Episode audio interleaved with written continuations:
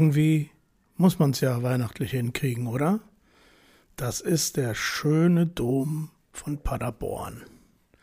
Also, ich begrüße euch herzlich zur letzten Ausgabe meines Podcasts vom Wachsaal in die Gemeinde 45 Jahre Deutsche Psychiatrie na und. Es ist wie gesagt die letzte in diesem Jahr. Wir hören uns wieder am 14. Januar, bevor ich das vergesse, gleich zu Anfang.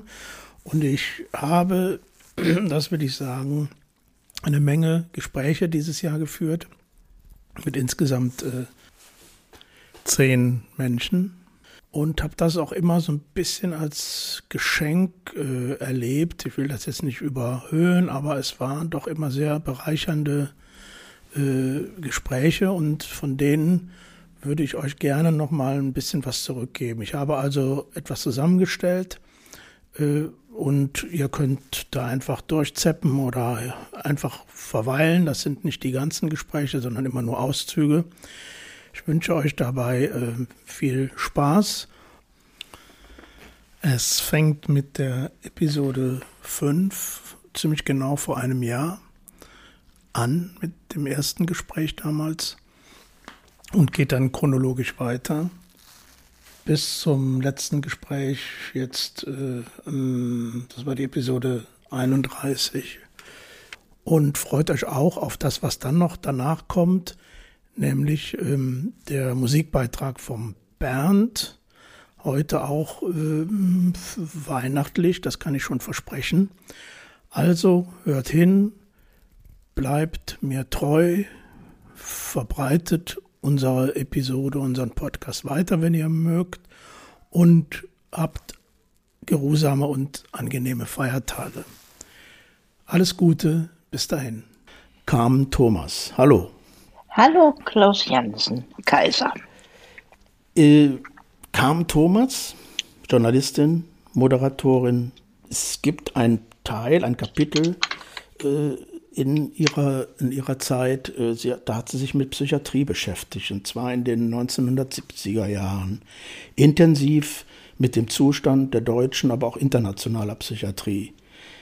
Was war da los damals? Wie war die Stimmung? Was gibt es zu erzählen von damals? Das interessiert mich. Also zu der Zeit war Psychiatrie ist ungefähr haben wie äh, Pest und Cholera. Also kein Mensch wollte was damit zu tun haben. Jeder schämte sich, wenn er so einen Menschen in der Familie hatte. Es war ein einziges Grauen. Es war ein großes Tabu. Die Landeskrankenhäuser waren äh, verbotene Distrikte, wo keiner hingehen. Alle hatten Angst vor den Jecken und was die Furchtbares machen könnten oder würden. Und es war sehr beeindruckend auch zu sehen, wie sich das dann in den Kliniken selbst niederschlug es war einfach nur grauenhaft. Es war kurz nach KZ sozusagen. Also ich kann ja mal sagen, wie das losgegangen ist. Als Journalistin war ich eingeladen zur Pressekonferenz sämtlicher Landesdirektoren der, der äh, Krankenhäuser des Landschaftsverbandes, der, Lande, der, Landeskrankenhäuser des Landschaftsverbandes Rheinland. Und äh, da war vorher noch eine Führung durch Bedburg-Hau. Das war damals mit 3600 Patienten die größte Irrenanstalt Europas mhm. und absolut grauenhaft. Und dann bei dieser Führung sind mir fast die Augen aus dem Kopf gefallen, weil da waren Schlafsäle, da waren 50 Betten in einem Raum es gab keine Nachttische, weil die sich sonst nachts beklaut hätten. Die mussten ihre Habseligkeiten unter die Decke nehmen. Der Abstand zwischen den Betten war auf Armlänge so ungefähr, ein Hauch mehr. Und der zuständige Psychiater saß in einer gläsernen Kabine und schrieb Gutachten gegen Geld. Mhm. Und am schlimmsten habe ich in Erinnerung die forensische Abteilung psychisch kranke Rechtsbrecher waren da wie schlechter als Tiger in so einem Käfig, in einem alten Backsteinbau, der schon so unglaublich hässlich und furchtbar aussah. Dann verrostete Gitterstäbe, eine einzige Matratze und sonst gar nichts und ein Eimer äh, für die hm. Notdurft in der, in der Zelle.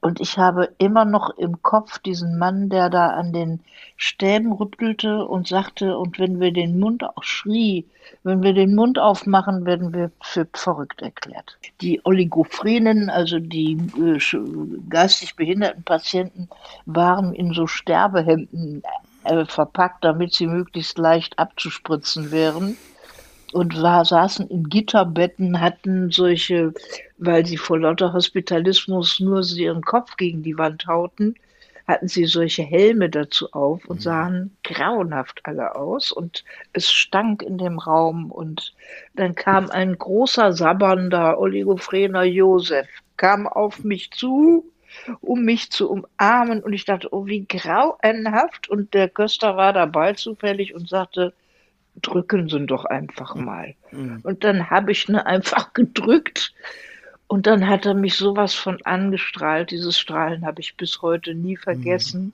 Und dann habe ich gemerkt, wie wenig es braucht, um da auch was anderes reinzuzaubern. Und ich weiß, dass natürlich für das Personal unter den Bedingungen, die kannten nichts anderes, die hatten einen ganz, ganz schweren Job. Ich habe auch ganz viel Respekt vor den Krankenschwestern und Krankenpflegern und den Ärzten, die da arbeiteten. Aber es war einfach furchtbar, nur furchtbar. Und dann mhm. habe ich gedacht, da muss ich noch mal mehr hinterher gucken.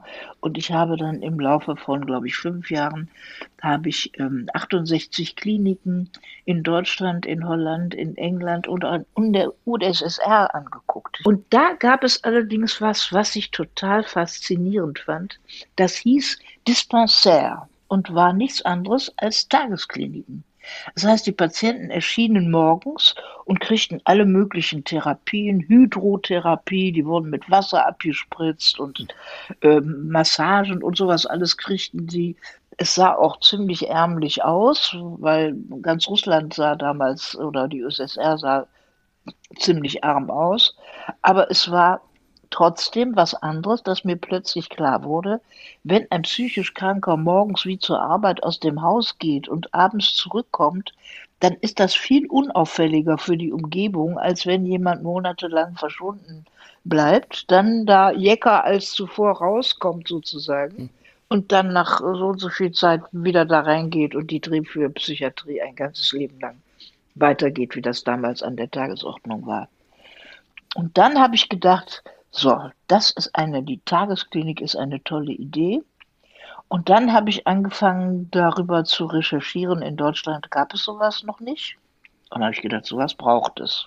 Da muss ja auch der WDR in einer gewissen Weise, äh, ja, Interesse ist vielleicht nicht ganz der richtige Ausdruck, aber doch ein Interesse daran gehabt haben, äh, da eine seiner, ich sag jetzt mal, Mitarbeiterinnen auch äh, auf so ein Thema anzusetzen. War das so? War da eher? Nein, das, nein, das war im Gegenteil so. Meine hm. Kolleginnen und Kollegen waren kaum anders als der Rest der Gesellschaft. Das hieß Elendsjournalismus mhm. und war somit das Verachtetste, was man macht. Ach, schon wieder so ein Elendsjournalismus-Thema, furchtbar. Es war eine Kunst, diese Themen im WDR durchzusetzen mhm. und bei den Redakteurinnen und Redakteuren da überhaupt eine Chance für einen Sendeplatz zu bekommen.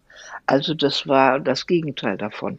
Und das heißt, ich habe das ganze Berufsleben über bin ich so oft erste Frau irgendwo gewesen. Das heißt, ich musste immer gegen irgendwas kämpfen. Mhm. Und deshalb war ich das auch gewöhnt, mich mit Sachen querzulegen und eben auch solche Themen, die mir dann ein Herzensanliegen wurden, weil das so, so schrecklich war, wie es diesen armen Menschen da ging. Es ist, geht letztlich, und das ist das Schlimme, dass das Gesundheitswesen immer noch ein Wirtschaftsbetrieb ist, ja. wo nicht den Leuten gerecht werden wird, sondern wo denen, die eben daran Geld verdienen. Also ich meine, das ist das Tragische.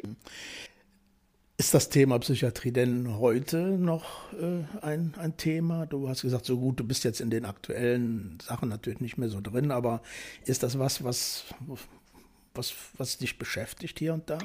Nein, nicht wirklich. Also ich bin in ganz anderen Feldern unterwegs. Also es hat eine große Bedeutsamkeit noch gehabt. Ich habe ja gerade frisch ein Buch geschrieben über Reaktanz, also über Blindwiderstand. Und da drin kommen auch Erlebnisse, die aus dieser Erfahrung gespeist waren, vor. Sonja Schlegel, hallo. Hallo. Ja. ging darum, das muss man vielleicht auch noch kurz sagen, es ging darum, äh, quasi für Menschen, die bisher für Überlebende der NS-Verfolgung, die bisher keine Entschädigung äh, erhalten haben, ähm, die zu beraten, was es für Möglichkeiten gibt, aber auch der Politik die Gruppen zurückzumelden, die quasi vergessen worden sind. Ja, ja, ja. ja, ich kann ja mal so ein paar, kann ja mal so ein paar Gruppen aufzählen. Dazu gehörten zum Beispiel die Opfer der NS-Militärjustiz, das heißt, das waren vor allen Dingen eben Deserteure. Äh, dazu gehörten eben die ähm, Sinti und Roma, die sehr, sehr oft leer ausgegangen sind und auch immer noch in sehr prekären Situationen lebten. Äh, dazu gehörten die ganzen Zwangsarbeiterinnen und Zwangsarbeiter. Ähm, natürlich äh, die Menschen, die nach den Nürnberger Gesetzen verfolgt waren und die fälschlicherweise immer als Halbjuden bezeichnet werden, aber auch sehr, sehr viele jüdische Überlebende, sehr viele Kommunisten. Mhm. Ähm, und das sind so gerade ja. mal so die Gruppen, die mir so einfallen. Und dann eben, äh, das, dieser Bundesverband war dann eben ein Zusammenschluss von den verschiedenen äh, Interessensvertretungen äh, und Vereinigungen. Und äh, dazu gehörte dann eben auch sehr, sehr interessant und sehr beeindruckend der Verband der zwangssterilisierten und Euthanasiegeschädigten mit der Vorsitzenden äh, Clara Nowak, die selbst betroffen war. Und das war schon hochinteressant. Die hat aber meines Wissens nach oder meiner Erinnerung nach auch nie darüber gesprochen, so genau, äh, warum ihr das widerfahren ist, ihr persönlich, ja. weil das einfach mit so einem wahnsinnigen Makel behaftet ja. war. Äh, das ist, weil ich psychisch krank gewesen bin. Ich habe jetzt aktuell ähm, nochmal in einem Buch gelesen, da war dann so ein, so ein Abdruck, äh, wo dann eben aus, aus der psychiatrischen äh, Anstalt damals in Düren Leute eben ausgesondert wurden, Menschen, die halt dann in so ein Zwischenlager kamen, bevor sie dann tatsächlich in die, in die Tötungsanstalten gebracht worden sind. Und dann gab es dann immer so Briefe von, den, von dem, von dem äh, Direktoren, klinischen Direktor da von Düren an die Angehörigen. Wir haben jetzt ihre äh, Angehörige sowieso verlegt worden. Und, und zufälligerweise war in diesem Buch da auch was abgedruckt, da waren die Namen weggeschwärzt. Aber wohnhaft wohnen in der Severinstraße 159. Und ah. ich wohne ja hier, du kennst dich ja auch hier gut ah. aus, mich hat es richtig getroffen. Ich bin mhm. dann also nochmal dahin zu dieser, dieser mhm. Hausnummer. Ne? Da sieht man natürlich überhaupt nichts. Jetzt soll man mhm. auch sehen. Aber ich habe nochmal gemerkt, so wie nah das dann jetzt, wie viele Jahre, 50 Jahre später oder so, einen da nochmal treffen kann. 75. Ne? Ja, ja. Du sagst, woran soll man das auch sehen? Und in der Tat ist ja die ganze Südstadt gepflastert mit den Stolpersteinen. Ja, ja. Ich habe noch keinen Stolperstein gesehen. Ich äh, weiß, weiß nicht, ob es das schon gibt, aber Stolpersteine für Menschen, die zum Beispiel verfolgt worden sind, weil sie sogenannte Asoziale, als sogenannte mhm. Asoziale, die Gruppe habe ich eben vergessen, weil das ist auch gar keine Gruppe. Ja. Die haben sich mhm. nicht als Gruppe gefunden, weil wer bezeichnet sich selber schon als asozial? Was ist ja? das überhaupt? Ja, ja nach 45 äh, sind die Konzentrationslager befreit worden, aber nicht die Erziehungsheime und nicht die ja. Psychiatrien. Ja, ja. Ja, ja. Ne? Für die ging es eben in einer grausamen Kontinuität äh, oft noch 20, 30 Jahre weiter. Ja, ja, man kann sagen, wirklich bis in die End 70er oder, oder noch weiter darüber hinaus. Da, genau, ne? mhm. ganz genau. Mhm. Dass diese Menschen anerkannt werden, ja, ja weil es wurde auch dann zum Beispiel diese zwangssterilisierten und Euthanasie-Überlebenden, da wurde immer gesagt, naja, die wären in allen anderen Systemen, gäb's die auch. Mhm. Da wären auch Menschen zwangssterilisiert worden und also das hätte nichts mit, das wäre kein typisches NS-Verbrechen gewesen. Mhm. Mhm. Ja, Also mhm. da mussten die erstmal ganz, ganz lange für kämpfen, quasi zu beweisen, dass äh, da, wo Menschen zwangssterilisiert worden sind, dass das nie in dieser Systematik und in dieser in diesem Ausmaß passiert ist, wie in diesen zwölf Jahren. Ja, ja, ja, ja. Und die Krankenmorde, äh, dass das, dass das wirklich NS-typische Verbrechen waren. Ja, Und ich habe da, ich habe so äh, fürchterliche Dinge, die kommen dann eben auch alle, fallen mir dann auch alle wieder ein, wenn ich dann dann nochmal so drüber nachdenke, dass mir eben äh, eine, eine Frau eben erzählt hat, dass sie eine gehörlose Schwester hatte, oh, da wird mir, da kommen mir nach 30 mhm. Jahren noch die, wird mir der Hals eng. Und äh, dass äh, die eben irgendwann abgeholt worden ist, äh, weil, weil vermutet worden, dass, dass das erblich ist. Und äh, die, die Mutter ist schreiend diesem äh, Auto hinterhergelaufen, wo das ja, Kind ja. abgeholt worden ist. Mhm. Und äh, das hat aber das Gehör durch eine Masernerkrankung verloren. Ja. Mhm, ja. Und dann haben sie eben äh, Jahre erstmal nichts mehr von diesem Kind gehört. Und dann haben sie irgendwie ein Schreiben bekommen, das wäre an einer Lungenentzündung gestorben. Das sowas wurde dann den Eltern, wenn sie überhaupt was gehört haben, wurde sowas dann geschrieben, wenn die Kinder dann eben entweder totgespritzt worden waren oder ja. vergast worden sind. So. Mensch, wie ist das denn jetzt, wenn solche traumatisierten Menschen, die ein KZ überlebt haben, wenn die jetzt äh, alt werden und nicht mehr für sich selber sorgen können und die müssen jetzt in Heim, ja, mhm. die schon Heime überlebt haben als Kinder mhm. und Jugendliche da drin so traumatisiert wurden. Wie geht das denn? Wie ja. können die denn heute in einem Altersheim leben? Ja. ja. So, und da kam eine, eine zweite Orientierung äh, von diesem Bundesverband, äh, dass wir uns da eben umgeguckt haben, haben festgestellt, es gibt tatsächlich äh, Altenheime für jüdische Überlebende, äh, die auf dieses Traumatisierung irgendwie eingehen, die mhm. zum Beispiel sagen, wenn bei uns jemand nicht im Bett schlafen will, weil er denkt, da kriegt man ihn schneller, ja, der darf bei uns auch im Sessel schlafen, also mhm. solche mhm. Dinge.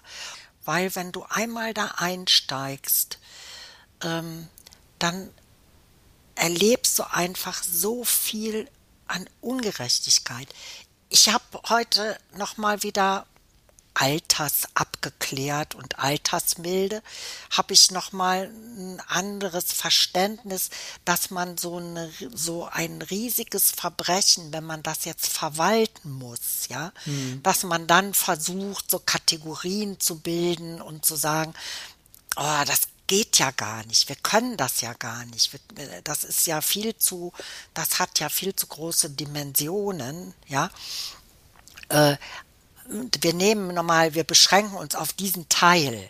Ne? Ja, und, dann, ja. und dann ist das andere dann ein riesiger Flickenteppich geworden, weil man dann quasi jede Ungerechtigkeit, jede Gruppe, äh, die dann irgendwann mal Gehör gefunden hat. Und man muss auch sagen, seitdem die 68er eben an Stellen sitzen, wo sie was zu sagen haben, hat mhm. sich da auch noch mal wieder was geändert, weil gerade zum Beispiel die Grünen und natürlich auch die Linke und Teile der SPD sind dann zu großen äh, Fürsprecherinnen und Fürsprechern auch geworden mhm. und haben das erste Mal auch dann eine, eine Lobby dargestellt. Ja, ja. Ne? So. Ich meine, es gibt ja Hoffnung äh, in der Vorstellung, wenn es den ersten Grünen oder die erste grüne Bundeskanzlerin geben wird, was sich da noch für Möglichkeiten auftun werden, ne?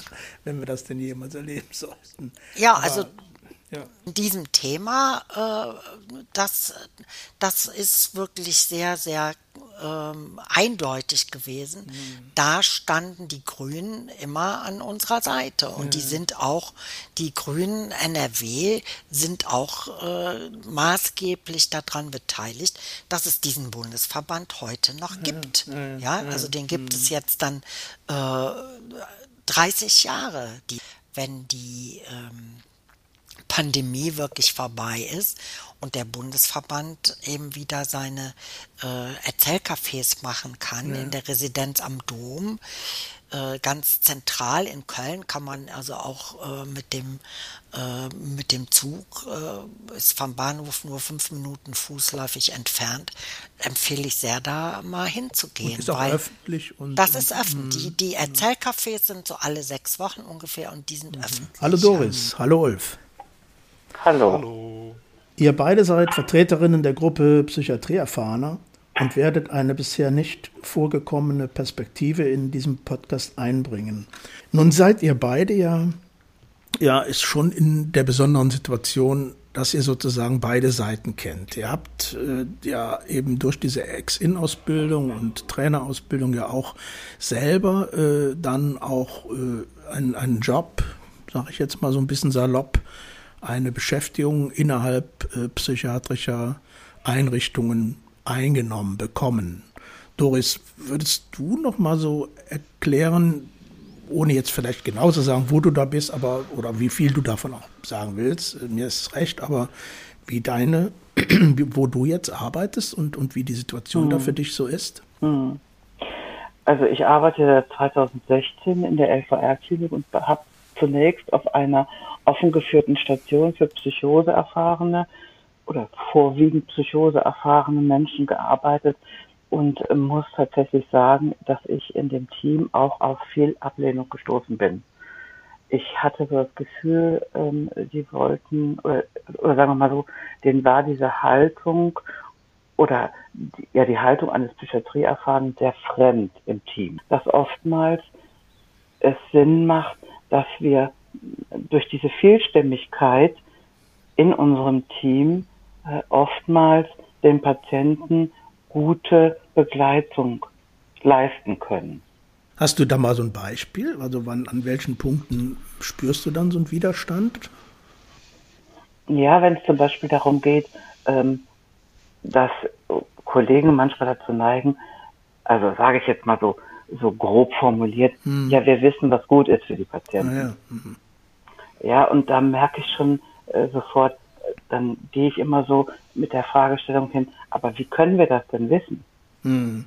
Also ja, äh, also meine Haltung ist eher immer so, äh, Geduld zu haben, äh, abzuwarten, begleitend zu sein, Geduld dem Patienten zu vermitteln, dem Patienten mhm. was zuzutrauen und möglicherweise auch mal, ähm, ja, wie soll ich sagen, ähm, ein Scheitern begleiten oder vielleicht sagen, das darf auch sein. Ja, ah ja. Hm. Hm. Und die Reaktion dann der, der, der anderen Kolleginnen? Ja, also ich, ich stelle schon fest, dass, äh, dass das äh, viel Sinn hat oder dass die Kollegen auch darüber nachdenken und das auch gerne hören. Mal, wenn wir jetzt nochmal, also wenn man auf die Rolle der Patienten schaut, habe ich ja nochmal eine andere Funktion. Ja. Ja, so als ähm, hm, die Patienten sind oft überrascht, wenn ich denen so erzähle, ja, ich arbeite hier, weil ich selber Psychiatrieerfahrung habe und ähm, mal erkrankt war vor einigen Jahren. Und dann sind die oft sehr überrascht und empfinden das als, als Hoffnung zu mhm. sehen, Mensch, die steht da nach so und so vielen Jahren und macht hier einen guten Job. Mhm. Ja, und es, es hilft mir, einen guten Zugang zu den Patienten zu bekommen, wenn ich über meine eigene Erfahrung spreche und die auch benennen kann und auch zur Verfügung stelle. Ja, ja, ja. Nicht nur dann zu gucken, ja, wie, wie, wie sehen die anderen das, und, sondern eben selber auch immer wieder die eigene Position einzubringen. Ich finde, das ist ja eine der schwierigsten äh, Rollen in, in so einem Team dann, oder? Das also finde ich auch, vor allen Dingen, weil man ja auch Rollen zugewiesen ja. kriegt. Also ja, das finde ja. ich auch, weil man ja auch mhm. Rollen zugewiesen kriegt von anderen. Doris? Und zwar relativ deutlich von den anderen Beteiligten. Das finde ich interessant, dass der, äh, was der Ulf gerade sagt.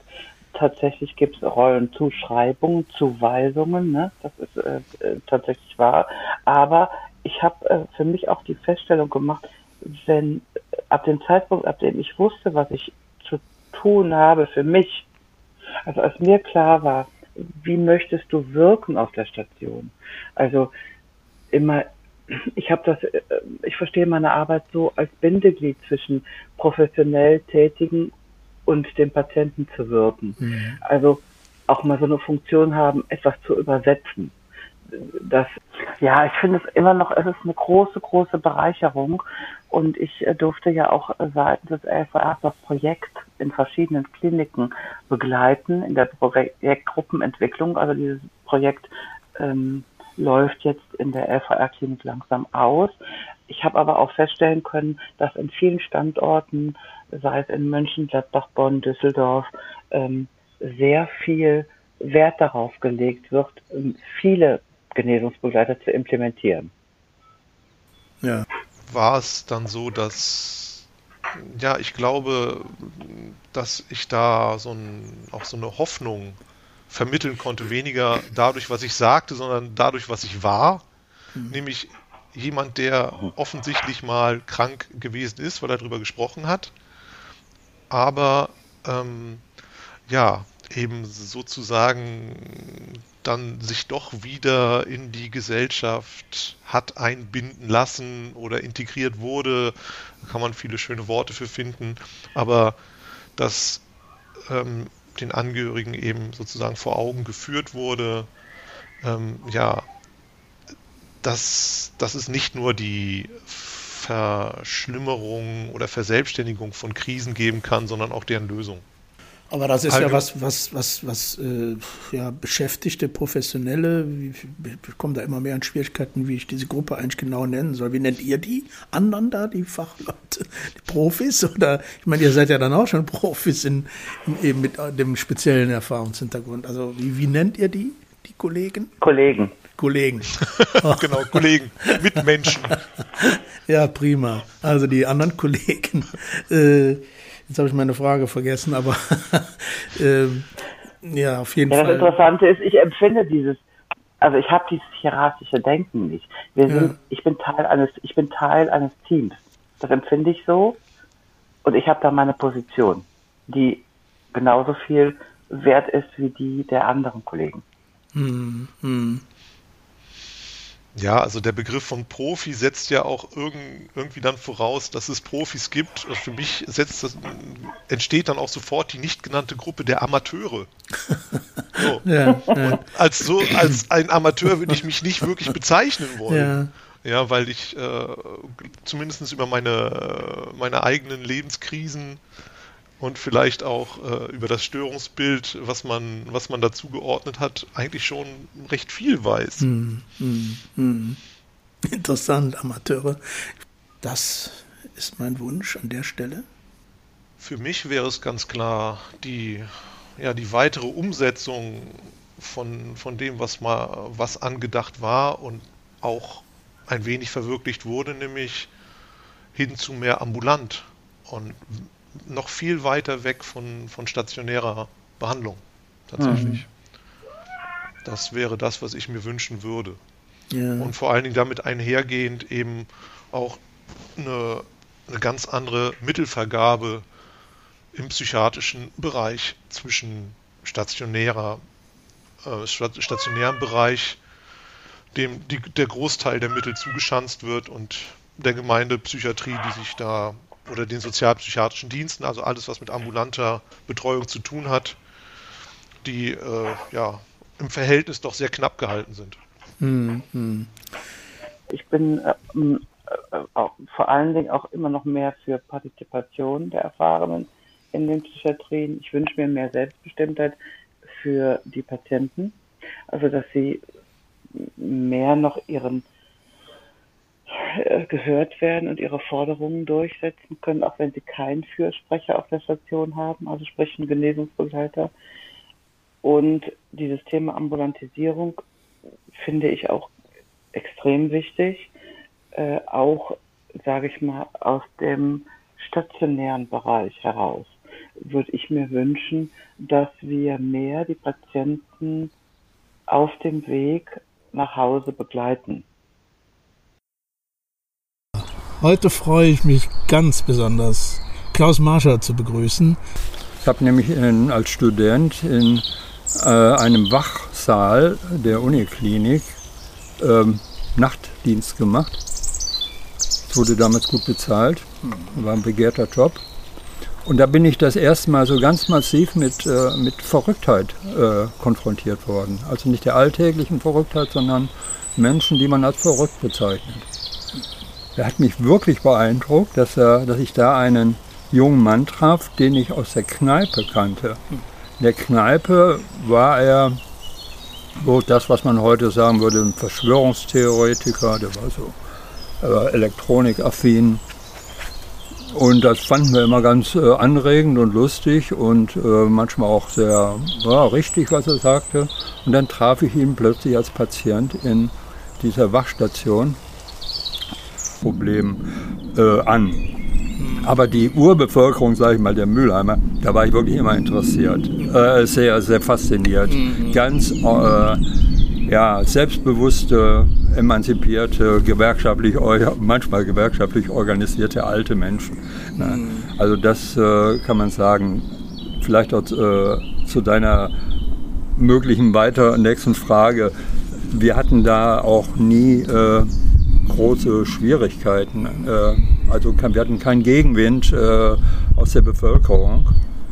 Ähm, ich finde einfach, ja, es, es so eine gewisse, sagen wir mal, soziale Situation schweißt doch manchmal eher zusammen. Weil ein SBZ kann gar kein Ghetto sein. Weil der Lebensmittelpunkt ist die eigene Wohnung. Der Lebensmittelpunkt des Menschen ist die eigene Wohnung. Mhm. So, das ist erstmal wichtig und, äh, und äh, die äh, Kontakte, die Begegnungen ne, sind die Nachbarn, ist der Kaufmann, ist, was weiß ich, das Bütchen äh, oder die Volkshochschule oder was auch immer.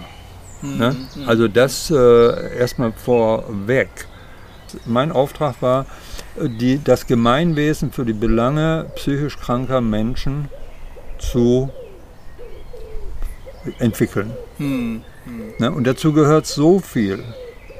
Ja. Ne? Dazu gehört zum Beispiel Entstigmatisierung. Natürlich, du fragtest nach den Berührungsängsten anfänglich.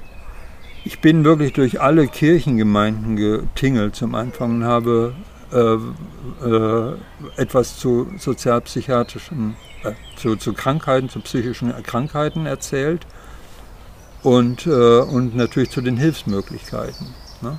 Da merkt man natürlich die Berührungsängste. Ne? Da kommen so Fragen, wie das ein Pfarrer sagt, der Herr Marschall, der kommt heute doch mit einem, wie soll ich sagen, eher unappetitlichen Thema. Mhm. Ne? Und du merkst schon, dann zucken die Menschen schon zusammen und dann outet sich plötzlich jemand.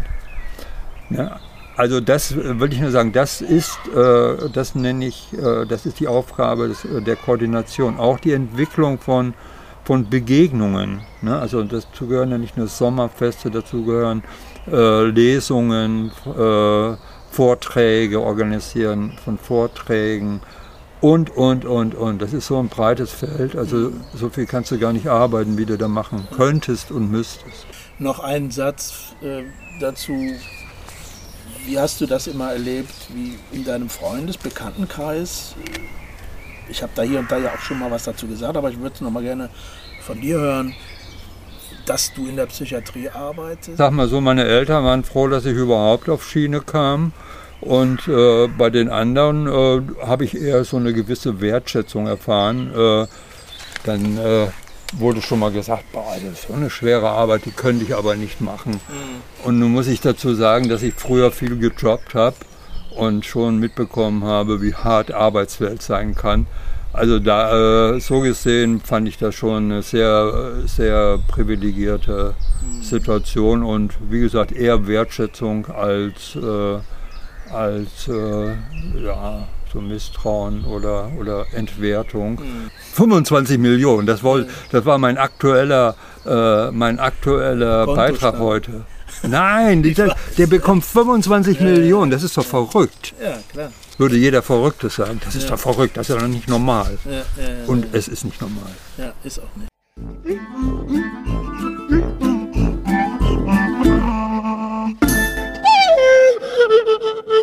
Das ist äh, Volkmar Aderholt. Hallo Volkmar. Hallo. Ich habe Pädagogik studiert, ich war immer ein Veränderer schon in der Schule. So schräge Leute da in diesem ziemlich alkoholisierten Bremerhaven, die aber irgendwie zusammenhielten, weil sie da irgendwie alle so angespült waren. Ich habe am Deich gelebt, hinter der Doppelschleuse und so. Mhm. Also absurd. Und, äh, und kam eigentlich sehr behütet und Berlin und meine Peer Group und, und, und meine WG in Heidelberg und so und war plötzlich einsam. Und dann, naja, und in dieser Psychiatrie ähm, habe ich dann irgendwie sehr wohl, also diese, diese wirklich, diese auf Beziehungsebene mit sehr viel Intuition arbeitende Anne-Rose kennengelernt. Eigentlich auch ein sehr engagiertes Team, aber auch die, gleich die ganze Dusseligkeit der Psychiatrie irgendwie. Ähm, Dusseligkeit meinst du? So? Ja, so, also ich, was ich, also diese, diese, es war von Anfang an eine wahnsinnige Pillen, Pillen, Pillenskepsis. Mhm in mhm. mir. Da ist eine unglaubliche Lebendigkeit, mhm. die sich irgendwie ausdrückt und die aber so wenig, wenig, uns wenig Sinn macht, die unverstanden ist, aber sowas wie Aufbegehren, Aufruhr, Durchbruch. Und, und wenn die mir die entlassen, sind sie, sind sie in Wracks. Mhm. Dann sind sie abgepackt in, und, und zittern und, und schieben sich durch die Gänge und dann gibt man hat man noch mal ein Angehörigengespräch und dann, mhm. und dann gucken die einen so ganz komisch an und sagen, das war, das war jetzt die Behandlung? Mhm. So, ne? Also so, ach, ach so, ja.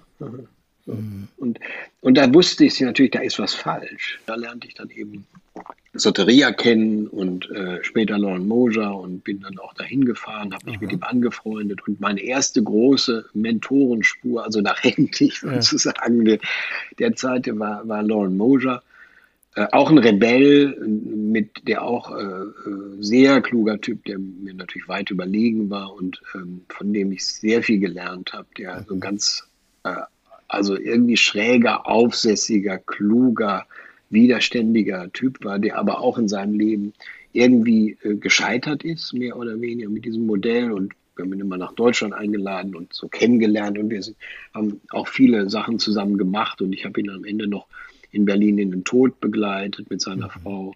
Also eine sehr, sehr prägende Erfahrung, mhm. die, die, die, also diese Skepsis, so, was es so braucht, was ist heilsame Kontexte, Soteria, Psychosebegleitung, verstehen wollen, ähm, Komplexität nicht, nicht wegdrücken, äh, immer im Rätseln und Mitgehen bleiben. Das war so, ich bin, glaube ich, sehr geprägt davon, dass meine Eltern im Faschismus verwickelt waren. Mhm. Also nicht, nicht an der ganz oberen Ecke, aber immer sehr undurchsichtig mein Vater in der Waffen-SS. Mhm. Also dieses Gefühl, eine gute Welt schaffen zu müssen, also sowas wie Wiedergutmachung, also ein, ein Deputat für das richtige Tun. Wir sind ja auf dieser Spur der, der Systemveränderung, ne? ja. der, der Möglichkeiten einer Innovation in der Psychiatrie und die, die, die, äh, das, was Politik dazu leisten könnte und die, die, die Risiken, die da drin bestehen.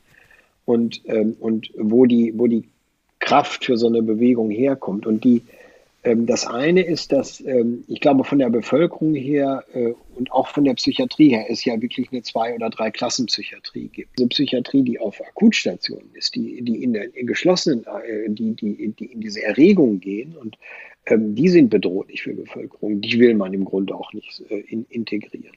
Da, wenn da die Bevölkerung hier so fragen, sagen, nee, also das äh, Ne? Und dann, ja, dann sollen die mal regelmäßig ihreTabletten nehmen und keine Experimente und so. Ne? Also da glaube ich, hast du eine ziemlich ähm, e sozial exklusive Position, die äh, finde ich von der EU, also äh, Europäischen Union am meisten betrieben wird, ist die, sind die, ist die Menschenrechtsfrage, ah, ja. der, der wir ja auch verpflichtet sind. Also dieses geht jetzt nicht so sehr um skandalträchtige Bilder, sondern um, um die Sicherung von Menschenrechten äh, für jeden mindestens zwei Spuren. Also wir können ja oft nur in A oder A und B denken. Also man müsste ja A, B, C, D, E denken, aber nochmal zwei grobe Vektoren. Das eine ist schon diese, dieses gehirnfokussierte Paradigma weiter zu ziselieren ne, in, in Richtung äh, also noch haben wir keine neuen Pillen, aber vielleicht gibt es neue und äh, oder vielleicht gibt es auch jetzt, jetzt, jetzt gerade die, die, die, die, die Hirnstimulation oder mhm. bei so ein, so ein Magnetfeld dabei Stimmen äh, äh, ans, an den Kopf und äh, also tiefe Hirnstimulation und äh, die andere heißt, glaube ich, Oberschläge. Also so, das sind so fokussierte quasi Elektro- ähm, also Stromanwendungen äh, und so. Sowas, äh, also Eingriff ins Gehirn äh, auf unterschiedliche Weise, mit der Digitalisierung natürlich auch, vielleicht auch jetzt diese ganze äh, virtuelle Geschichte, Avatar und so. Ne? Also da, das, diese ganze, ähm, ähm, äh, also das, was die Moderne ausmacht, äh, also auch im Bereich der Digitalisierung und der Pharmakologie, Pharmakologisierung und so, dass das weiter verfeinert und genutzt wird. Ne? Und wir, wir in diese Welt, ähm, äh, also auch Psychiatrie über diese Innovationen weiter ähm, ähm, bedient oder beglückt oder auch verbessert wird, das wissen wir ja nicht und so. Und, äh, und die andere ist eben doch, ähm, ist so ein bisschen wie in dieser ökologischen Bewegung. Ne? Also verlassen wir uns auf die technologischen Entwicklungen ähm, oder, äh, oder müssen wir auch zurück in alte Werte und äh, also die, die Lebensbedingungen für Natur zu schaffen, dass die sich erholen kann? Oder, oder das würde für die Psychiatrie bedeuten, dass wir in der Psychiatrie dass Psychiatrie und menschliche existenzielle Krisen, zu der die Psychiatrie für mich dazugehört, nicht Gehirnerkrankungen, sondern menschliche existenzielle Krisen, dass die immer eine Antwort auf Beziehungsebene, eine relationale Antwort, eine, eine, eine Antwort braucht, in der heilsame Kontexte erforderlich sind, ein bisschen so wie Back to the Roots, mhm. dass es immer etwas archaisch, ursprünglich Menschliches hat dass der Mensch eigentlich nur am Menschen, am guten Menschen gesunden kann. Ne? Vielleicht mit, mit, mit kleinen Zusätzen, aber dass, dass, dass wir eigentlich äh, immer so in dieser Ursprünglichkeit bleiben. Und das ist ja letztlich, also der offene Dialog ist ja so ein bisschen diese Ursprünglichkeit des Sprechens und des Mitseins und des Mitgefühls äh, so zu gestalten, dass, dass es wirksam wird. Und, und das weiß ich nicht. Also ja. gehen wir in diese dritte Moderne, ähm, und, äh, oder gehen wir in, ähm, in, in diese, bleiben wir, finden wir zurück äh, aus, äh, aus nicht gesundheitstauglichen Strukturen in gesundheitsförderlichen Kontexte, die wir, über die wir, die, für die wir dann auch Christian in der Gredig zu Gast. Ja, was hat mich dazu gebracht? Ich habe ja seit äh, Anfang 2000 habe ich bei der Aktion Psychisch Kranke in einem Projekt gearbeitet, wo es um die berufliche Rehabilitation für psychisch kranke Menschen ging. Bin darüber zum Thema Arbeit gekommen und äh, zwei Jahre später dann bei der Fachberatung für Arbeits- und Firmenprojekte äh, eingestiegen und ähm, diese FAF GmbH ist eine gemeinnützige GmbH, die bearbeitet ja nun das Thema Arbeit nicht nur für psychisch kranke Menschen, sondern für Menschen mit Behinderung. Äh, die beraten eben Inklusionsbetriebe, früher hießen sie Integrationsbetriebe. Und sie haben auch und sind eigentlich aus dem Bereich von der sogenannten Selbsthilfe- und Zuverdienstfirmen ist die FAF entstanden. Integrations- oder Inklusionsbetriebe, so heißen sie heute, geben normale Arbeitsverträge. Sie sind Teil des allgemeinen Arbeitsmarktes. Der einzige Unterschied ist, sie haben einen Anteil von 25 bis 50 Prozent Menschen mit Behinderung. Aber sie hm. arbeiten unter ganz normalen Arbeitsmarktbedingungen. Naja, erstmal das Problem ist, je nachdem, in welcher Region Deutschlands ich lebe, habe ich vielleicht ein Zuverdienstprojekt, was in meiner Gegend äh, sich anbietet oder nicht. In den größeren Städten wie hier in Köln oder in, in Bremen, in Berlin, da gibt es äh, Zuverdienstmöglichkeiten. Ähm, also Second-Hand-Läden gibt es im Bereich Zuverdienst, es gibt Cafés im Bereich Zuverdienst, es gibt Gartenlandschaft, zwar in Bremen ein recht bekanntes Projekt, das äh, so einen Biogarten hat und Hopfen anbaut. Äh, also es gibt unterschiedliche Bereiche, in denen so Zuverdienstprojekte Arbeit anbieten und da muss man dann halt gucken, ob die Arbeit, die dort angeboten wird, auch zu einem passt.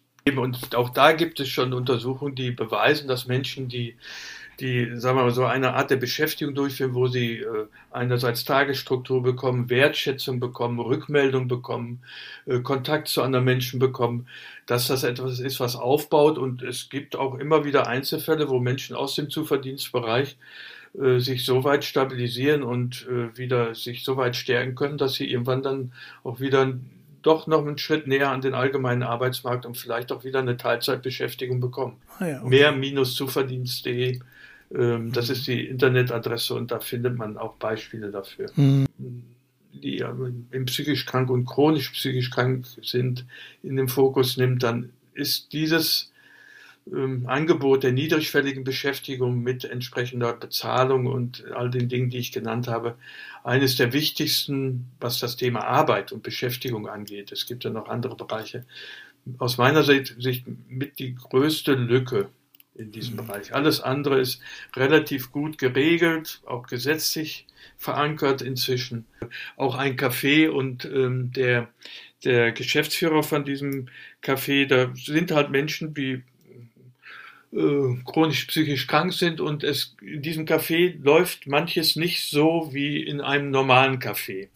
Und äh, mhm. der Geschäftsführer sagt, das ist inklusiv. Die mhm. Leute, die Kunden, die hier hinkommen, die müssen sich einfach damit auseinandersetzen, dass manches etwas langsamer geht und dass mal in einer Kaffeetasse auch mal ein bisschen Kaffee vielleicht verschüttet ist. Mhm. Die, die, die Beschäftigten werden darauf natürlich auch hingewiesen und werden darum äh, äh, dahingehend geschult und auch angeleitet, dass sie darauf achten und dann das auch sauber machen. Also der Kunde wird freundlich bedient und fürsorglich behandelt, aber manches läuft halt auch anders als in anderen Betrieben. Auch das ist inklusiv, ja, dass sich die Gesellschaft an bestimmte andere Dinge gewöhnen muss. Inklusion ist keine Einbahnstraße. Ne? Genau. Das, das war ja jetzt heute dein erster Auftritt sozusagen hier in dem Podcast. Und kannst du noch was dazu sagen? Wie, wie war das für dich bisher? Ja, ich meine natürlich als Künstler. ja, ich war natürlich schon ein bisschen nervös angesichts der Tatsache, dass wir jetzt in, äh, in, in die Radiowelt mit unseren Beiträgen gehen. Ich bin natürlich gespannt auf die Rückmeldung des Publikums, auf Autogrammwünsche und äh, Ja, ja sag mir mal, jetzt haben wir alle unsere Hörgeräte angeschaltet. jetzt können ich wir muss los. Gleich erst, ich muss, muss gleich erstmal Alkohol haben. ja, okay. Scheiße. Also läuft perfekt, ne? Ja. ja. so, be bevor wir jetzt anfangen, ne? Äh, Gudrun Tönnes. Hallo Gudrun. Hallo äh, Klaus. Jo. äh, also ich habe erstmal ähm, bin, ich, bin ich da raus, indem ich aus der Klinik raus und dann habe ich mich auf Drängen meiner Familie ambulant behandeln lassen und das fand ich auch erstmal okay. Die haben sich auf Medikamente absetzen und, und, und äh, so reduzieren eingeladen lassen. Aber ich habe dann irgendwann so eine Unruhe bekommen. Ich habe auch immer gemerkt, bestimmte Medikamente, die wirken dann, bestimmte nicht. Und das ist nicht jedes Medikament das andere zu ersetzen. Ich habe jahrelang so eine Selbstbeobachtung verhalten. Mm, mm. Ist das jetzt noch in Ordnung? Ist das jetzt schon irgendwie drüber? Ist das und, und da bin ich ganz froh, dass ich fast so, ja, ich würde sagen, fast 20 Jahre äh, recht selbstverständlich lebe und auch emotional bin und, ne, und mm. äh, auch schräge Sachen sage. Und ja, ich ja, denke, oh, jetzt liefert mich jetzt einer ein oder so. Und ähm, Wann? Mich, mich macht das schon froh, dass ich, dass ich, dass ich äh, eine sehr praktische Grundlage einfach habe für, für das, was ich heute tue. Ne? Für die ja. ähm, Ausbildung zum Genesungsbegleiter habe ich einfach eine praktische Grundlage, weil ich viele dieser Themen, die sind bei mir, dann kannst du dir vorstellen, wie du nachhaltig immer wieder dieses Empowerment immer wieder, diesen Glauben an Genesung immer wieder und natürlich auch in der Zeit immer all das tust, was geht dann hast du mhm. dann eine, eine, sehr praktische, sehr, sehr von innen herausgearbeitete Grundlage, um, um die richtigen Fragen zu stellen, um das auch mhm. zu vermitteln. Und da war ich von überzeugt, sonst hätte ich mich auch so lange nicht gehalten. Mhm. Ja, und dann war ich äh, dann Ergotherapeutin und dann habe ich mich beworben und war ein halbes Jahr in der Klinik, wo ich selber Arbeitstraining bekommen habe. In, in einem Zehn-Jahres-Bericht steht, dass sich mhm. Ex-In am Anfang, wie man heute sagen würde, virulent verbreitet mhm. hat. Ne? Also ich war eine von denen, die das virulent verbreitet hat mhm. und, und auch ohne Wenn und Aber und immer wieder auch, auch dran geblieben ist, dann wieder ein Netzwerk zu schaffen, wieder Stellen zu hinterfragen, wieder Praktiken stellen. Wir haben ja bei Null angefangen in NRW. Heute haben wir mal wieder eine Gesprächsgästin, habe ich jetzt gehört, sagt man schon mal. Äh, und zwar ist heute Maria Spahn hier. Maria Spahn ist Psychiaterin und äh, Selbstverteidigungstrainerin. Schön, dass ich da bei bin hier bei deinem tollen Podcast. Schön. Und äh, ich habe jetzt nochmal gerechnet, wir kennen uns jetzt nicht 45 Jahre, wie es im Titel bei dir heißt, sondern 44 Jahre. 44 Jahre. Mann. Also du bist 45 Jahre in der Psychiatrie seit und ich dann ein Jahr später. Ja, schon beeindruckende dann, Zeit, ne? Ja. Tatsächlich ist es jetzt auch genau, ich habe am 1. November oder am 2. November 1944, äh, 1977 angefangen in der ja. Landes Landeskrankenhaus, hieß das noch Düren. Und so eine Erinnerung ist, dass wir damals einen Eid auf die Verfassung ablegen mussten oh, ja. bei unserem ersten Arbeitstag. Öffentlicher Dienst, ne, war das? So? Öffentlicher Dienst, Berufsverbote. Ah, das war ja die ah. heiße Zeit der RAF. Und dann kam ich 73 nach Köln, also nach zwei Jahren. Da haben sich die Studentinnen und Studenten noch gesiezt in Köln. Also das war ein ganz großer Unterschied zwischen Frankfurt und Köln. Das war damals spannend. In Frankfurt schon nicht mehr? Nee, so. nee, nee. in Frankfurt mhm. war totale Aufruhr. War keine Vorstellung. Ich hatte die Einstellungsuntersuchung bei so einem alten Psychiater oder Arzt oder was der war. Und er fragte mich als allererstes, sind Sie, sind Sie Dopamin oder Serotonin? Oh. Und ich hatte, wusste überhaupt nicht, was der meint. Das waren ja damals die Hypothesen für die psychischen Krankheiten, Schizophrenie, was auch immer, Serotonin oder Dopamin. ich ja. sagte dann irgendwie, ich fange gerade erst an oder so. Nee, ich hatte, ich hatte keine Angst, ich war 25. Also ich erinnere mich zum Glück äh, in beiden ersten Akutaufnahmestationen äh, Arztkollegen gehabt zu haben, in diesem Zweierteam, die sehr nett waren und äh, mit denen, die ich auch fragen konnte zum Beispiel. Also da war ich ganz gut aufgehoben, sagen wir mal. Und dann fing ja in Düren diese ganze Bewegung an, ähm, dass sehr kritische an, ich sag mal, Angriffe von außen gegen die Klinik kamen, vom SSK in Köln, Sozialistische Selbsthilfe Köln, die ja ganz konkret dort äh, Patienten, Patientinnen besucht haben und äh, mhm. äußerst kritische Veröffentlichungen gemacht haben und so weiter. Und dass ich dann, wir mit einigen anderen Kollegen, Berufs-, verschiedene Berufsgruppen auch von innen heraus versucht haben zu sagen, die Verhältnisse hier sind nicht gut. Also hier kann man nicht gut behandeln. Ja, ja. Ich sage mal ein Stichwort, die Station ist überfüllt. Die ja. Patientinnen liegen mit Betten auf dem Gang. Wir müssen auch zu sagen als Ärztin, wir müssen Medikamente geben oder spritzen zur Beruhigung, weil wir auf der Station nichts anderes machen können. Mhm. So, also das mhm. war so meine Aufgebrachtheit. Das wie ich eben schon sagte, moralische Verletzung. Man kann das doch so nicht machen, so können wir das nicht machen. Und da gab es dann verschiedene Aktivitäten, um das mal nach oben zu tragen. Ist ja so ein bisschen bekannt, diese äh, Arbeitsgruppe in der Klinik, die dann bis hin führte zum Aufnahmestopp in Düren. Ja, ja. Das äh, Aufnahmestopp als Instrument hat sich ja sehr konkret an diesen, dieser Menge der äh, Aufnahmen und Überfüllung der Aufnahmestationen äh, aufgehängt. Ja. Da habe ich sehr mitgemacht natürlich und war dann auch, auch oft Aufnahmeärztin. Und ich habe dann nach den beiden Stationen war ich definitiv dann Aufnahmeärztin. Ah, ja. mhm. Das gab es ja vorher nicht. Ja, vorher hatte man nur Dienst so nebenbei. Mhm, mhm, mhm, und dann wurde das, war auch eigentlich eine gute Entwicklung, wurde so auf, äh, ausgeweitet, dass in der Aufnahmesituation wirklich auch äh, ein Arzt und eine Ärztin oder teilweise dort wirklich äh, eingesetzt waren. Ah ja. Hm, so das heißt, dass man viel mehr Zeit hatte, ja. sich mit der konkreten Aufnahme zu beschäftigen. Ja, ja, ja.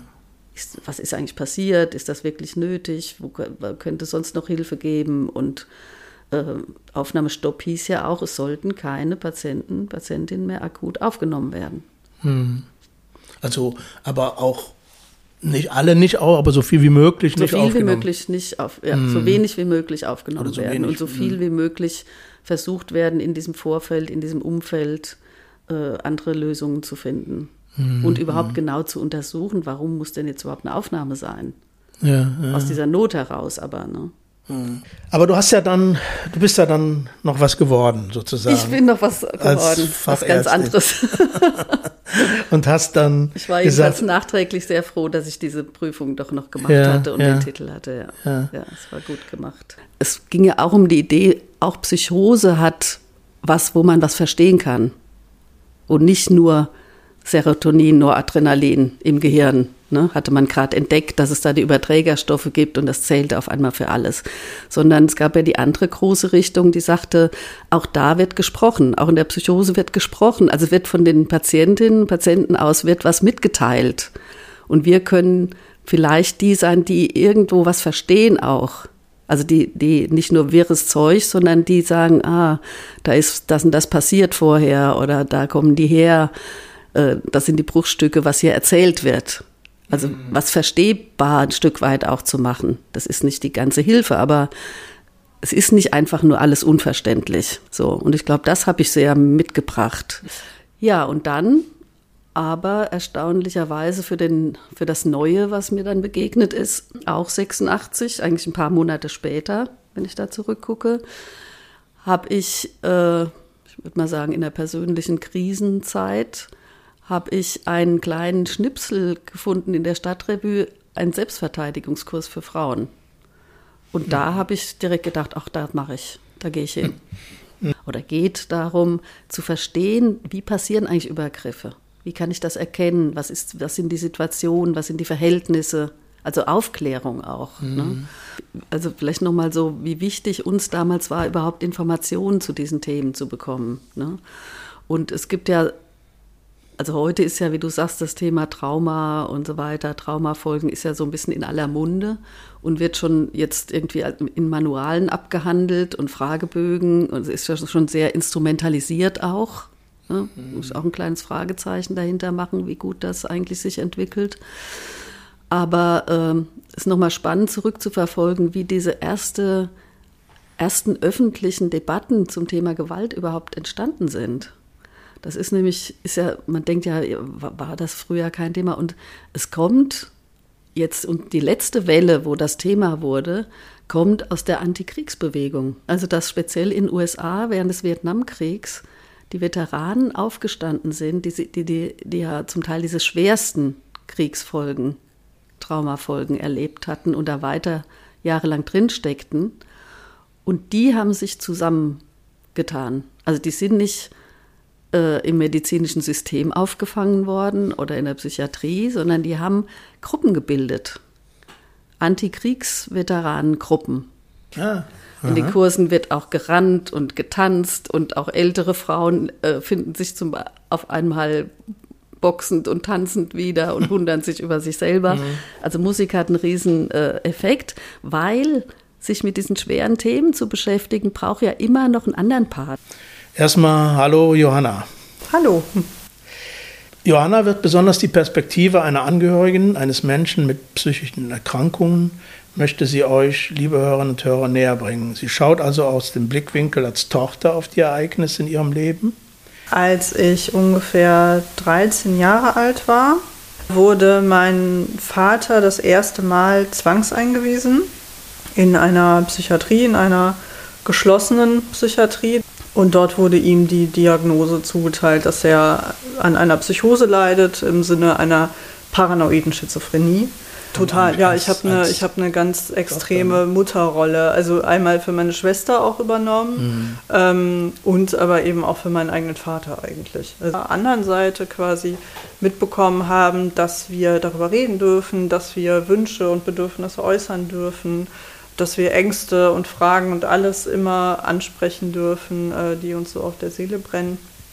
Und das hat auf jeden Fall natürlich viel gerettet. Also dass ähm, das nie hieß, wir dürfen nie darüber sprechen, was mit unserem Vater ist oder so, sondern im Gegenteil. Also es wurde viel mhm. kommuniziert und viel offengelegt. Irgendwie. Ja, genau. ja ein Problem des ganzen Systems quasi. Also das setzt halt schon an, quasi eigentlich in dem Zeitpunkt, wo zum Beispiel eine Zwangseinweisung stattfindet, ähm, dass eigentlich ein sozialpsychiatrischer Dienst, also der heißt ja nicht umsonst sozialpsychiatrischer Dienst, sagen müsste, okay, dieser Mensch hat Kinder, das heißt, wir schicken da vielleicht mal einen SozialarbeiterInnen vom Jugendamt hin und gucken einfach mal, wie geht's denen gerade oder also irgendwas in die Richtung oder irgendwie einen Kinderpsychologen oder wen auch immer, der einfach mhm. mal die Lage so ein bisschen ähm, abcheckt. Ja, ja. So, da, das wäre ja schon ein Anfang und das gleiche natürlich für Klinikaufenthalte. Aber, also meiner Erfahrung leider und damit möchte ich natürlich jetzt keine, keine PsychiaterInnen im Allgemeinen angreifen, ist aber, dass das die allerblindesten sind. Also mhm. leider muss ich ehrlich sagen, dass auch die Workshops, die ich so gegeben habe, die wären auch zum Beispiel für ÄrztInnen offen gewesen. Mhm. Es kam aber keiner. Mhm. Also, mhm.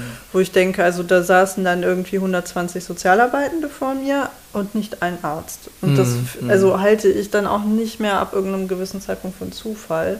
Also, dass da scheinbar auch so ein Desinteresse irgendwie für eine ja, oder, oder so ja, eine Haltung, ich, ich, ich, ich weiß das Genau, schon, also schon, beziehungsweise irgendwie vielleicht auch eine fehlende Kritikoffenheit oder wie man das auch immer nennen möchte, mhm. irgendwie. Ähm, ähm, und klar, es ist natürlich auch schwer, sich einzugestehen, dass man da Fehler macht und auch in der Vergangenheit gemacht hat, äh, so wenn man das dann hört.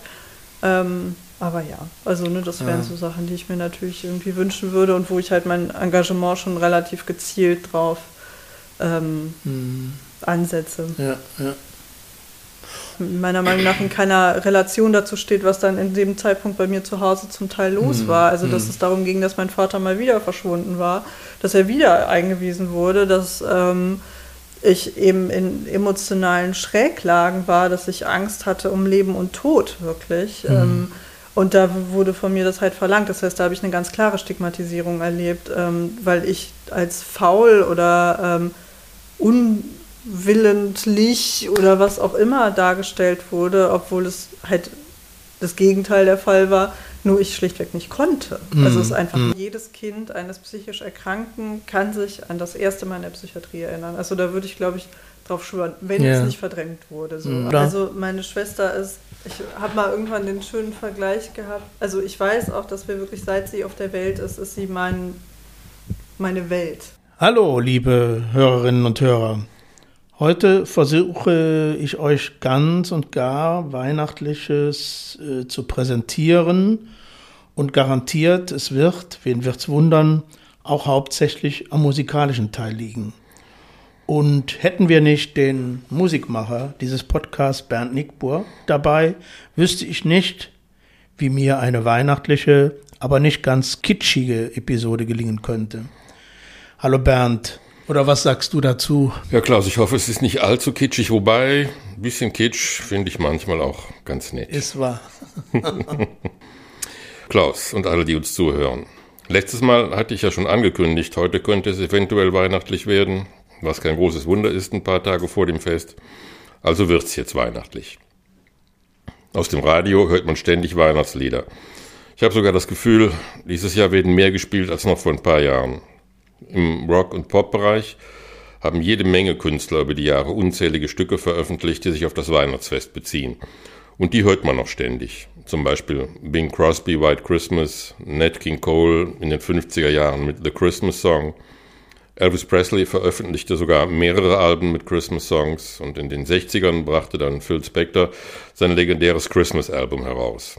Die Beatles verschickten ihre ebenfalls legendären Christmas Records an ihre Fanclubs. In den 70er Jahren kam ein Riesenhit von Slade, Merry Christmas Everybody. A Wizard wünschte I wish it could be Christmas every day. John Lennon und Yoko Ono sangen Happy Christmas, War is over und David Bowie nahm mit Bing Crosby Peace on Earth und Little Drummer Boy auf. Selbst die Punkband The Boys nahm unter dem Namen Jobs, Boys rückwärts, eine Weihnachtsplatte auf, mit punkigen Versionen klassischer Christmas-Songs. The Pokes und Kirsty McCall veröffentlichten das großartige Fairy Tale of New York. Wham brachten Last Christmas auf den Markt, auch ein Song, dem man kaum entgehen kann. Ebenso wie Mariah Carey's All I Want for Christmas. Bei Snoop Dogg hieß es Santa Claus Goes Straight to the Ghetto. Tyler, the Creator, besang eine Big Bag. Okay, das soll reichen. Die Liste ließe sich endlos fortsetzen. Irgendwann bei meiner Suche nach den passenden Songs für heute hörte ich Sid Barrett singen Sitting on a Unicorn und ich hatte das Gefühl, mir schwirrten nur noch Einhörner um und durch den Kopf. Die gelten nämlich dieses Jahr in jedweder Form als der Renner auf dem Geschenkemarkt, habe ich mir sagen lassen. Mir ist dann eine Platte eingefallen, die ich früher sehr häufig, aber lange Zeit nicht mehr gehört habe. Tom Waits Blue Valentine. Bei einigen Tracks auf dieser Platte gibt es einen Bezug zu Weihnachten. Ausgewählt habe ich den Song Christmas Card from a Hooker in Minneapolis. Auf dieser Weihnachtskarte schildert die Absenderin, einem gewissen Charlie, ihre derzeitige Lebenssituation. Sie ist schwanger, lebt über einem Sexshop mit einem Mann zusammen, der nicht der Vater des Babys ist, aber versprochen hat, es wie sein eigenes Kind aufzuziehen.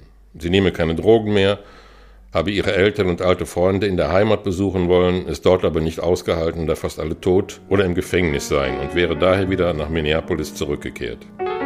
Gegen Ende wünscht sie sich, das Geld zu haben, das sie und der Adressat Charlie seinerzeit für Dope ausgegeben haben. Und dann kulminiert die Story, der Song, in dem Geständnis, dass alles vorherige gelogen gewesen sei. Sie hat keinen Mann und muss sich Geld leihen, um den Anwalt zu bezahlen. Denn möglicherweise kommt sie bald auf Bewährung frei. Weihnachten ist nicht immer für jeden fröhlich, aber manchmal tut es auch gut, um diese Zeit zu rekapitulieren und daraus Schlüsse zu ziehen. Charlie, I'm pregnant, living on 9th Street, right above a dirty bookstore off Euclid Avenue. Now stop taking dope. Quit drinking whiskey. My old man plays the trombone. And works out Oh, at the track.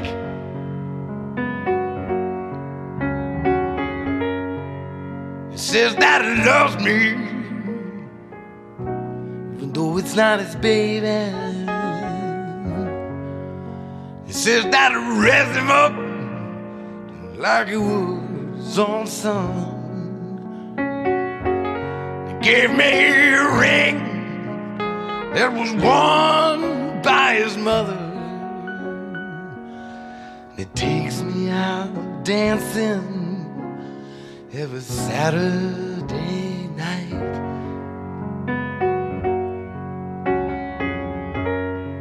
Hey, Charlie, I think about you every time I pass the filling station, on counter all the grease you used wear in your hair.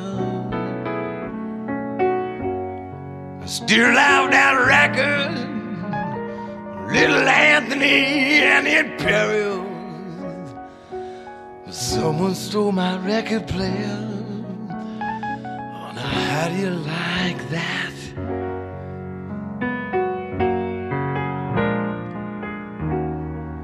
Charlie, I almost went crazy after Mario got busted.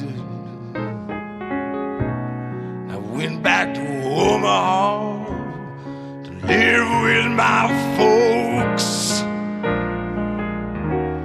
Everyone I used to know was either dead or in prison.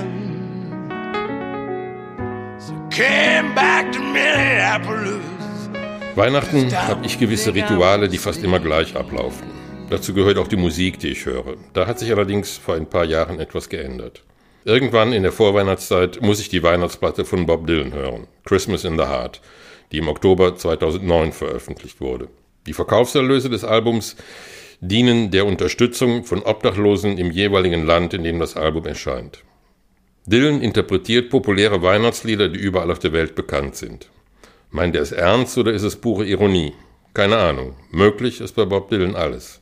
Vielleicht dient es dem Verständnis von Dylans Motivation, diese Platte zu machen, wenn man sich den Videoclip zu Must Be Santa ansieht. Mir jedenfalls gefallen die Songs. Manche sind schrecklich schön, andere schön schrecklich. Viel Spaß.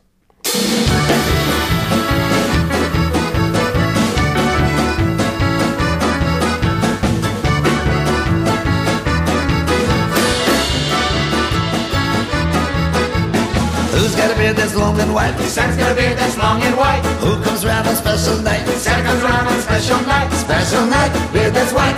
Must be Santa, must be Santa, must be Santa, Santa Claus.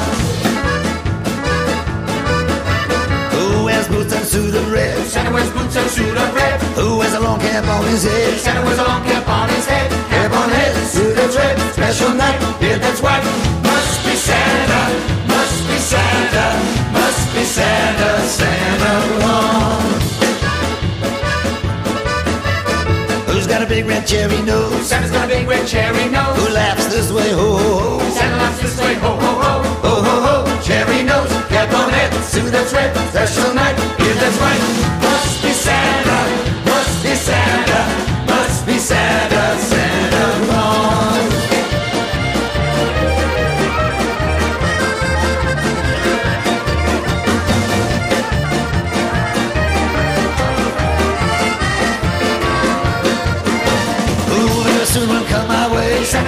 Will come way. Eight little reindeers pull a sleigh. Santa's little reindeer pull a sleigh. Reindeer sleigh, come my way. Ho ho ho, cherry nose, cap on head, that's red, special night,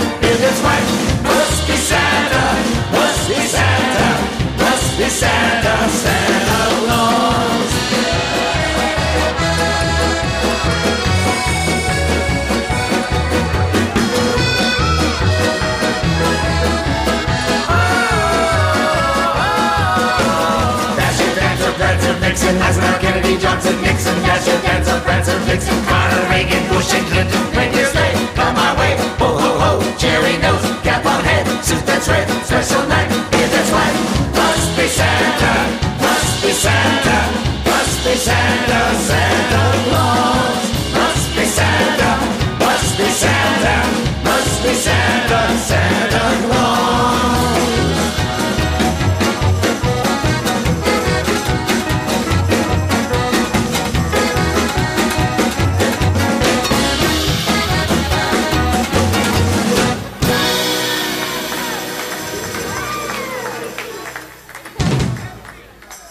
war's für heute. Lasst es euch gut gehen. Bis zum nächsten Mal. Schöne Feiertage.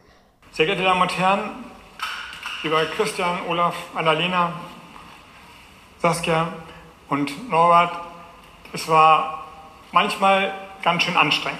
Auf Wiedersehen und bis morgen. Ende.